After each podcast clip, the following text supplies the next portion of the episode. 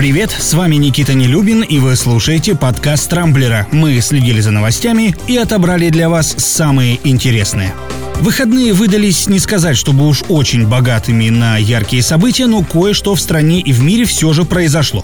Ну, во-первых, Владимир Путин объяснил, почему не стал делать прививку от коронавируса на камеру. Новость об этом собрала на Рамблере огромное количество комментариев. В интервью каналу «Россия-24» президент заявил, что не захотел обезьянничать, очевидно имея в виду некоторых других глав государств, которые привились под объективами камер журналистов. Так сделали, например, лидеры США, Турции, Израиля, Греции, Венгрии, Словакии, Эстонии и Украины, для которых это было скорее не обезьяничество, а прекрасный способ личным примером вдохновить сограждан на вакцинацию, которая в России, напомню, идет отнюдь не семимильными шагами. Правда, Путин вроде как настроен оптимистично. По его словам, к концу лета в стране сформируется популяционный иммунитет. Тогда можно будет говорить и о снятии коронавирусных ограничений. Пока же глава государства на всякий случай держит у себя на тумбочке градусник. Но тем, кто до сих пор не привился, этот медицинский прибор в случае заражения вряд ли сильно поможет.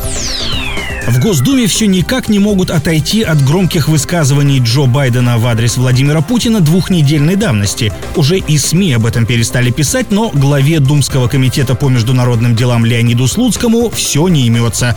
Он предложил ужесточить наказание за оскорбление президента России. По его словам, в этом плане нашей стране есть к кому стремиться. В качестве примера Слуцкий привел Бельгию, где за подобное нарушение грозит тюремный срок до трех лет, а в Дании за это можно присесть есть на 4 года. Вообще такая практика достаточно широко распространена во многих странах мира, но сажают там, понятное дело, не руководителей других государств за несдержанную риторику, а собственных же граждан. Для сравнения, в России максимальное наказание за оскорбление представителя власти – год исправительных работ. Так что здесь наше законодательство действительно пока куда более лояльное. Однако не исключено, что инициатива депутата Слуцкого в скором времени вполне может превратиться в очередной законопроект проект. Особенно если учесть, с какой маниакальной страстью Госдума в последнее время все запрещает и ужесточает. Премьер-министр Армении Никол Пашинян объявил, что в апреле этого года уходит в отставку. Правда, делает он это только для того, чтобы в стране можно было провести внеочередные парламентские выборы, которые намечены на 20 июня. До этого времени Пашинян продолжит исполнять свои обязанности.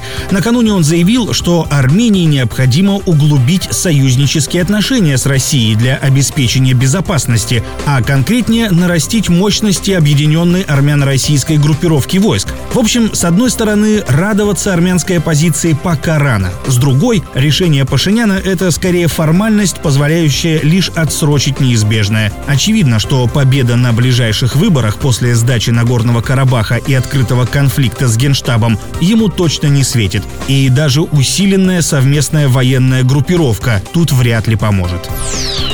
В Суэцком канале продолжаются активные попытки сдвинуть с места контейнеровоз Ever Given, который в минувший вторник сел на мель, полностью заблокировав движение по важнейшему морскому торговому пути. По последним данным, в пробке, которая растянулась на несколько десятков километров, простаивают около 370 судов, в том числе 25 нефтетанкеров. Ущерб мировой торговли уже оценивается как минимум в 230 миллиардов долларов. Экскаваторы продолжают делать подкопы под застрявшим кораблем, а к месту месту проведения работ стягивают дополнительные буксиры. Между тем, Дмитрий Рогозин вчера выложил у себя в Твиттере снимок Суэцкого канала, сделанный российским спутником «Ресурс П». Судя по фото, кормовая часть контейнеровоза немного сдвинулась от берега. Кстати, вчера вечером телеграм-канал «Раньше всех, ну почти» со ссылкой на неназванный источник сообщил о том, что глава Роскосмоса в ближайшее время якобы уйдет в отставку, а на его место рассматривается один из заместителей министра обороны обороны. Напомню, на прошлой неделе глава счетной палаты Алексей Кудрин доложил Владимиру Путину об очередных нарушениях в Роскосмосе на 30 миллиардов рублей. Однако в госкорпорации информацию об отставке Рогозина поспешили опровергнуть, назвав это слухами и выдумками, и тем самым лишили едва ли не единственной радостной новости за минувшие выходные. На этом у меня все. С вами был Никита Нелюбин. Не пропускайте интересные новости, слушайте и подписывайтесь на нас в Google подкастах и CastBox. Увидимся на rambler.ru. Счастливо!